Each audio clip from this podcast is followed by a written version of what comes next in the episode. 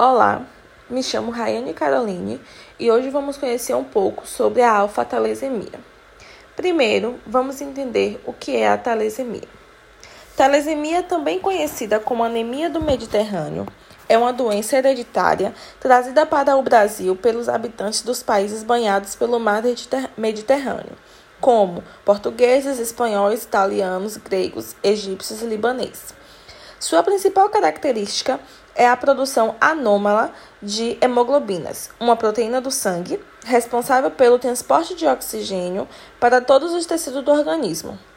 Existem dois tipos de talesemia, a alfa e a beta.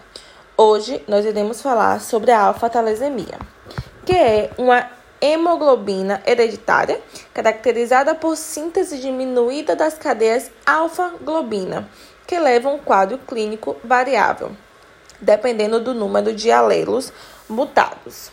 Alguns sintomas que a alfa-talesemia traz é o cansaço, a fraqueza, palidez, icterícia, atraso no crescimento, abdômen desenvolvido, aumento de baço e alterações ósseas.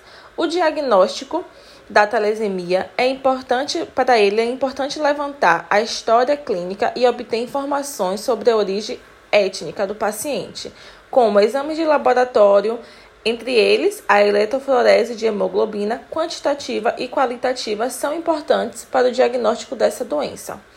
O tratamento da hemoglobina alfa demanda de um tratamento específico. Em certas circunstâncias, na gravidez, como por exemplo, a suplementação com ácido fólico pode trazer benefícios para o portador dessa doença. Por, ainda não se conhece a cura para a telesemia, mas há o tratamento que torna possível controlar a doença.